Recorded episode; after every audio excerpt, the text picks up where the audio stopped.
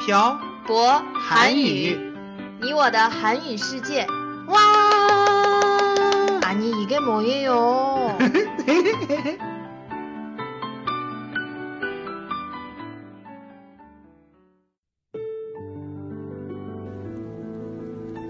跟朴博学韩语，请在淘宝搜索店铺“朴博韩语”查看课程详情。欢迎大家一起来学习。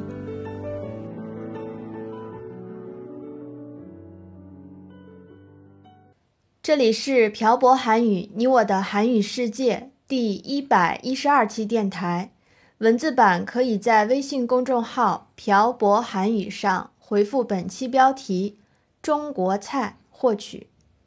안녕하세요여러분빡빡한국어의샤보쌤입니다 안녕하세요 여러분 빡빡 한국어의 연동쌤입니다 연돈쌤 오늘은 무슨 얘기를 할 거예요? 오늘은 한국인들이 좋아하는 중국 음식에 대해서 이야기를 해보려고 해요 갑자기 한국인들이 좋아하는 중국 음식은 왜요? 이거 지난번에 얘기했었던 것 같은데?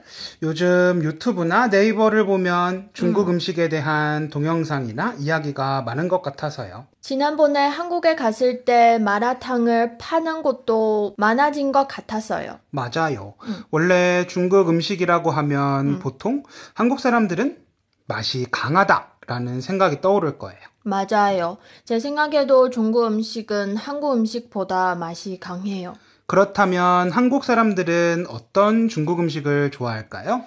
글쎄요. 한국 음식처럼 담백한 음식을 좋아할 것 같아요. 그러면 태태 씨가 생각하기에는 마라탕이 담백해요? 탕의 맛을 어떤 걸로 결정하느냐에 달렸죠. 아참, 여기서 말하는 마라탕은 길거리에서 파는 꼬치 마라탕이 아닌 음식점에서 파는 마라탕이라는 거 청취자 여러분들 알아두셨으면 좋겠네요. 옛날에 길거리에서 꼬치로 파는 마라탕도 맛있었는데. 맞아요. 엄청 맛있었는데. 요즘은 거의 다 없어진 것 같아요. 네. 밤 10시 넘어서 퇴근한 뒤에 지하철에서 내린 다음에 집에 가는 길에 꼬치 마라탕하고 맥주 한 병 탁 하면 캬. 진짜 하루의 피로가 다 풀렸었는데. 딴 데로 빠지지 말고 빨리 했던 얘기를 해요, 연돈쌤. 네. 지난번에도 말씀드렸듯이 한국에서 중국 요리라고 하면 보통 짜장면이나 짬뽕, 볶음밥이라고 알고 있어요. 왜냐하면 중국 화교들이 예전에 인천의 터를 잡으면서 거기에서 한국 사람들의 입맛에 맞게 중국 음식을 개량해서 만들어서 팔기 시작했거든요. 그래서 인천에 중국 음식을 전문적으로 하는 차이나타운이 있죠? 네.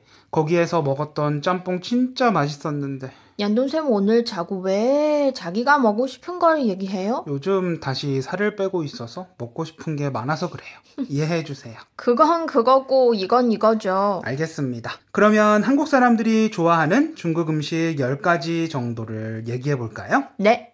참고로 제가 말씀드리는 음식들의 순서와 좋아하는 순서는 아무런 상관이 없다는 것을 알려드립니다. 자, 첫 번째로 한국 사람들이 좋아하는 중국 음식은 탕수육이에요. 중국어로는 당수로 혹은 당추로. 근데 한국의 탕수육의 맛과 중국의 탕수육의 맛이 좀 달라요. 한국에서 파는 탕수육은 꼬바로우의 소스랑 비슷해요. 그러면 한국 사람들은 꼬바로우도 좋아하겠네요. 네, 탕수육이랑 비슷해서 사람들이 좋아하는 것 같아요. 아마 쉽게 접할 수 있는 음식이라서 좋아하는 것 같아요. 네, 그리고 탕수육과 비슷한 깐풍기도 좋아해요. 깐풍기는 뭐예요? 깐풍기는 중국어로 라즈지예요.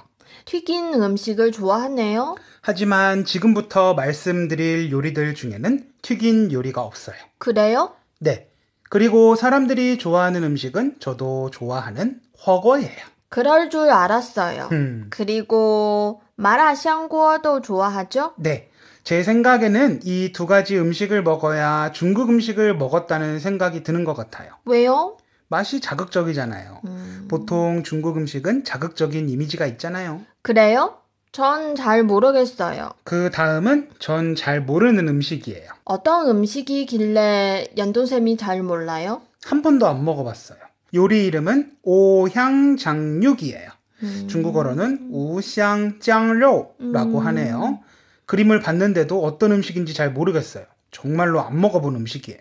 한국 사람들이 좋아하는 중국 음식 중에 연돈쌤이 안 먹어본 것이 있다는 게 참 신기하네요. 그죠? 저도 신기했어요. 다행히 나머지 음식들은 제가 다 먹어본 음식들이에요. 다음은 기스면이에요. 기스면이 뭐예요? 기스면의 중국 이름은 지스면이에요. 이 면은 아주 담백한 면인데 한국 사람들이 좋아해요? 네, 아마도 짜장면이나 짬뽕에 비해서 칼로리가 낮아서 그런 것 같아요. 몇 칼로리인데요? 짜장면과 짬뽕 한 그릇은 약 800칼로리인데 반해서 기스면은 350칼로리 정도라고 하네요. 게다가 다이어트를 할 때 필수로 먹어야 하는 닭가슴살이 들어가 있어서 사람들이 좋아하는 것 같아요. 그렇구나. 전 사실 이 음식을 먹어본 기억이 없는 것 같아요. 저도 몇 번 안 먹어본 것 같아요. 근데 탕의 맛이 정말 맛있었던 걸로 기억해요. 그렇구나. 그 다음 음식은 뭐예요? 다음 음식은 딤섬이에요. 중국어로는 디엔신이라고 하는 밥 먹기 전에 먹거나 후식으로 먹는 음식이죠. 사실 중국에서 디엔신이라고 하면 한국의 간식이라는 뜻이잖아요. 네, 맞아요. 사실 전 딤섬을 많이 먹어보지 않았어요. 왜요? 딤섬보다는 만두를 더 좋아하니까요. 저도 만두가 좋아요. 우리 끝나고 만두 먹을까요? 그건 끝나고 얘기해요. 음. 자, 다음은 어떤 음식이에요? 다음은 동파육이에요. 중국어와 발음이 정말 비슷한데 이건 중국어로 뭘까요? 제가 맞춰볼게요. 음. 똥포로? 흠, 네, 맞아요. 이 음식 진짜 맛있어요. 밥하고 먹으면 정말 밥도둑이에요. 제가 먹어본 돼지고기로 만든 중국 요리 중에 가장 맛있어요. 제가 해준 小炒肉 제일 맛있다고 하지 않았어요? 아, 맞다. 그게 제일 맛있고 그 다음 맛있는 음식이 동파육이에요. 되거든요? 이제 연돈쌤한테 小炒肉 안내줄 거예요. 정치자 여러분들이 또 강아지들한테 사려준다고 뭐라고 하실 것 같네요. 그게 무슨 말이에요? 싸고량을 한국어로 말한 거예요. 이상한 말 하지 말고 계속 요리에 대해서 얘기해요. 연돈쌤. 네, 마지막으로 한국 사람들이 좋아하는 음식은 마파두부래요. 근데 연돈쌤은 마파두부를 별로 안 좋아하는 것 같아요. 왜요? 연돈쌤 마파두부를 먹는 걸 많이 못 봤어요. 맞아요. 저는 이상하게 마파두부를 잘 안 먹게 되더라고요. 보통 밖에 나가서 먹으면 고기하고 야채를 많이 먹기 때문에 두부는 안 시키게 되더라고요. 그렇구나. 연돈쌤이 별로 안 좋아하니까 저도 잘 안 시키게 되는 것 같아요. 그럼 우리 지금 나가서 마파두부 먹을까요? 그래요. 좋은 생각이에요. 그럼 오늘 내용은 여기까지 할까요? 네. 연돈쌤 오늘도 수고하셨어요. 네, 태태 씨도 수고하셨어요. 오늘은 한국 사람들이 좋아하는 중국 음식에 대해서 이야기를 해봤습니다. 대화의 초반에도 말씀드렸듯이 한국 사람들 중에 중국 음식을 자극적이라고 생각하는 사람들이 많아요. 한국 음식 중에도 자극적인 음식들이 있지만 중국 음식의 자극적인 맛과 다르기 때문에 중국 음식을 좋아하는 것 같습니다.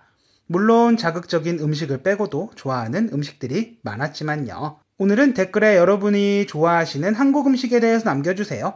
그리고 여러분들이 듣고 싶으신 주제도 댓글에 남겨주세요. 오늘 내용은 여기까지 하겠습니다. 지금까지 빡빡 한국어의 小博쌤과 연동쌤이었습니다. 들어주신 분들 감사합니다. 다음에 봐요. 안녕.